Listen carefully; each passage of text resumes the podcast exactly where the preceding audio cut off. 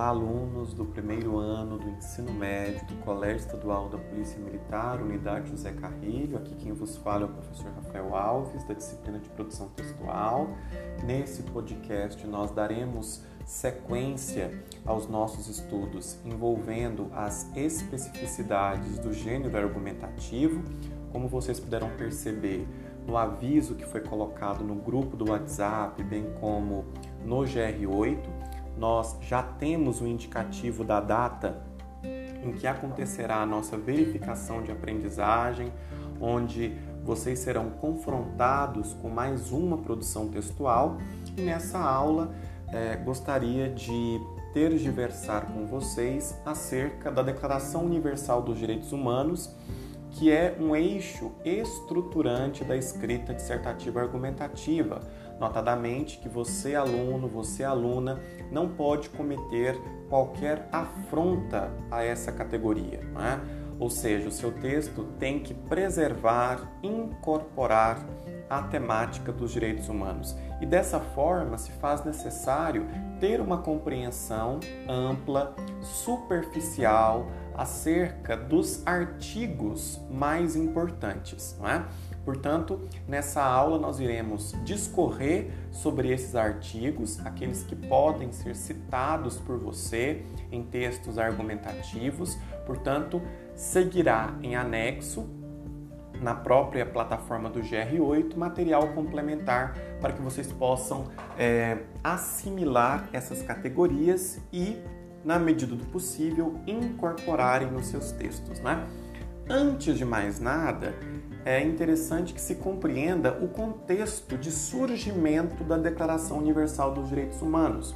Lembrando sempre que nós temos a Assembleia Geral, né, que proclama a presente Declaração Universal dos Direitos Humanos como o ideal comum a ser atingido por todos os povos e todas as nações, com o objetivo de que cada indivíduo e cada órgão da sociedade Tendo sempre em mente esta declaração, esforcem-se, através do ensino e da educação, por promover o respeito a esses direitos e liberdades e pela adoção de medidas progressivas de caráter nacional e internacional, por assegurar o seu reconhecimento e a sua observância universal e efetiva, tanto entre os povos dos próprios Estados-membros quanto entre os povos dos territórios sob sua jurisdição.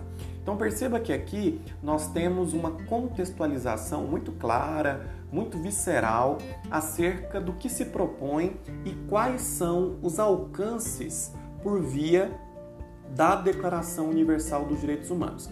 Agora notem né, que há uma certa especificidade com respeito aos Estados-membros, os Estados, bem como as nacionalidades que aderem a essa declaração. Né? A partir do momento que eu tenho um país que se compromete com esse acordo bilateral, com esse acordo né, que envolve é, blocos econômicos, que envolve potências, sobretudo, eu preciso me comprometer com políticas públicas. Por isso que às vezes o conceito de direitos humanos ele é altamente é, deturpado na sociedade, não é? porque se convencionou associar direitos humanos com pautas identitárias. Não é? E não é disso que se trata. Quando eu penso em direitos humanos, eu estou pensando na negritude, eu estou pensando em pessoas com deficiência, eu estou pensando no acesso é, ao trabalho, sobretudo para as mulheres. Eu estou é, pensando e notabilizando o direito do jovem, o direito do idoso, né? quer dizer, eu preciso compreender essa escala de forma muito mais é, aprofundada. E aqui, claro, penso os indígenas, os quilombolas, né? penso as minorias, né?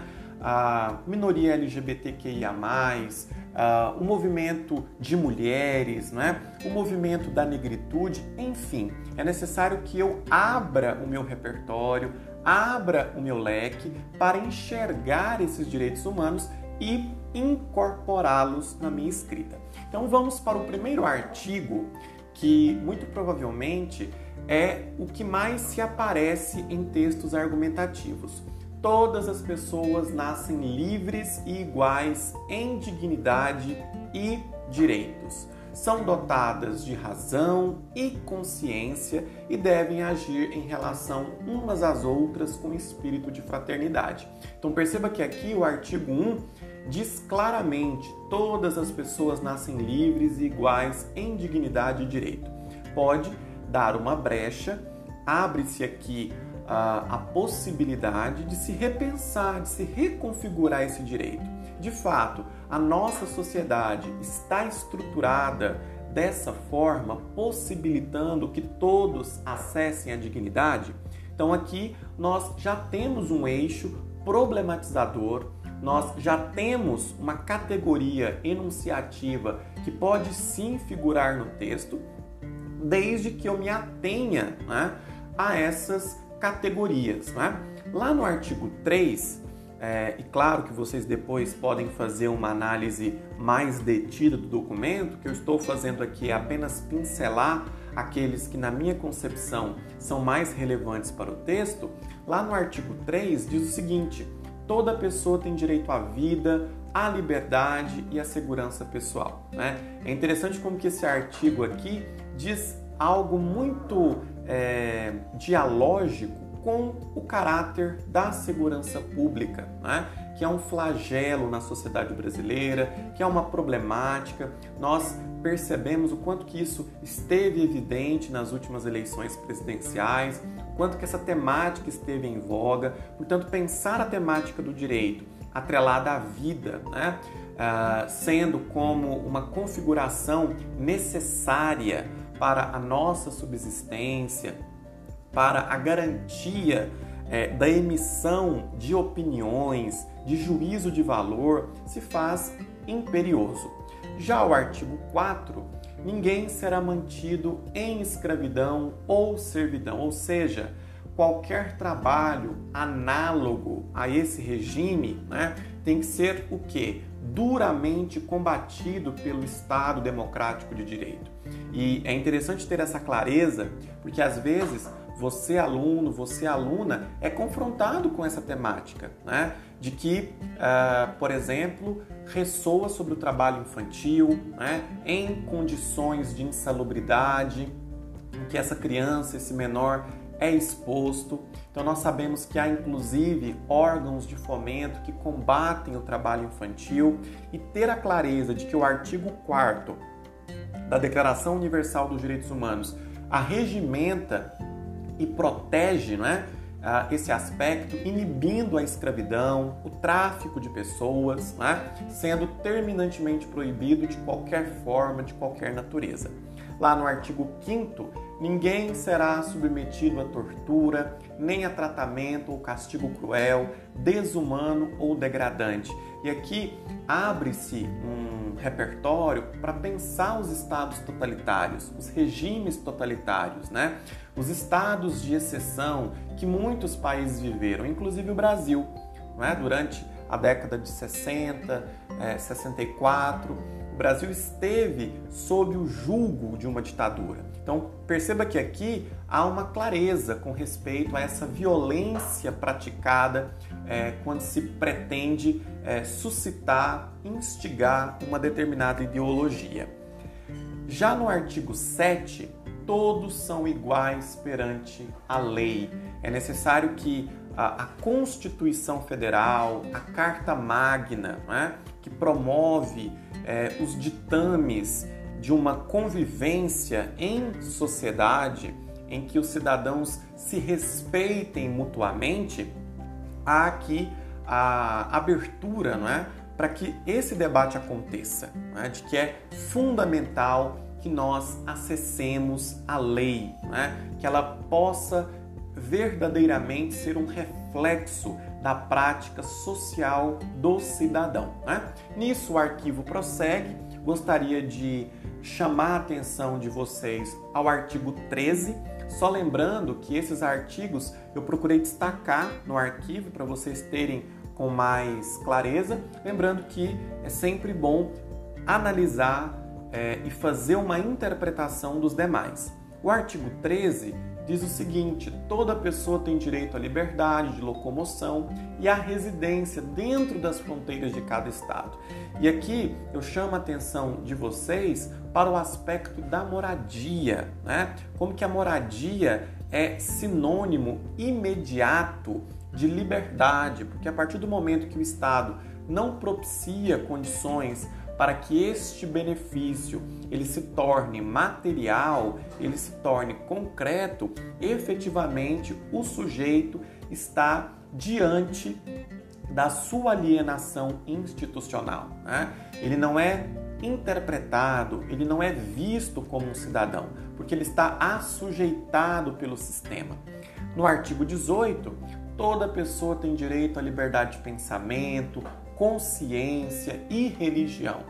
É, veja que aqui um aspecto primoroso é a liberdade de credo e, sobretudo, a percepção de que nós temos é, total autonomia para produzir o nosso pensamento, sem sermos julgados por isso sem sofrermos qualquer tipo de represália. Isso é muito importante, né? Porque quando você produz um texto argumentativo, é, absolutamente, em essência, o que estamos diante é da expressão de um posicionamento crítico, né? É da exposição plena e conteudística acerca de como que esses eixos são é, devidamente inseridos, reposicionados, né? Para que haja verdadeiramente uh, uma linearidade discursiva e nós tenhamos a dita progressão textual. Já no artigo 19, toda pessoa tem direito à liberdade de opinião e expressão, né? ou seja, ele retoma aqui alguns eixos que foram tratados anteriormente. Já o artigo 23, toda pessoa tem direito ao trabalho,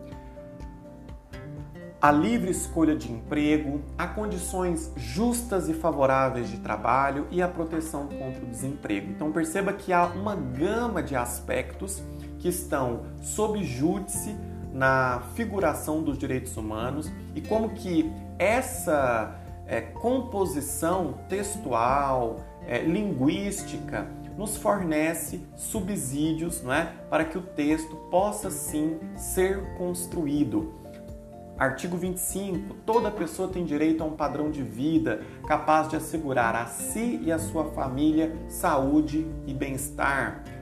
Artigo 26. Toda pessoa tem direito à instrução, portanto, pensar a escolaridade, o direito à educação, não é? Ou seja, nós percebemos que os artigos, de forma ampla, eles partem é, da Constituição Federal. E quando nós revisitamos a Constituição de 88, lá aparece um capítulo, né? o capítulo 2, destinado aos direitos e garantias fundamentais. E eu encerro a nossa exposição é, tentando pensar com vocês um pouco sobre é, de que maneira que eu posso trazer para o meu texto os direitos humanos.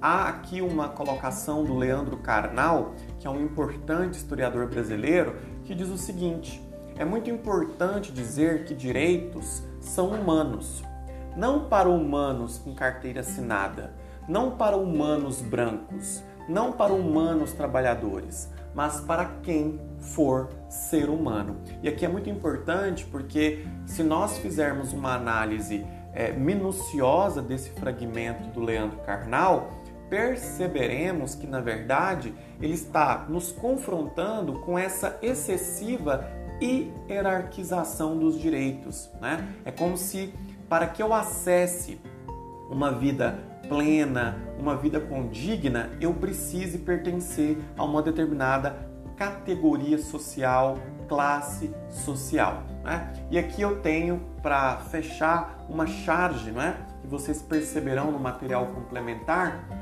Chora não, filho. Um dia seu pai vai ser muito rico e você vai poder ter todos os direitos humanos que quiser. Então há essa percepção né, de que a, a riqueza é o sinônimo é, do conforto e, como tal, do acesso aos direitos humanos, certo?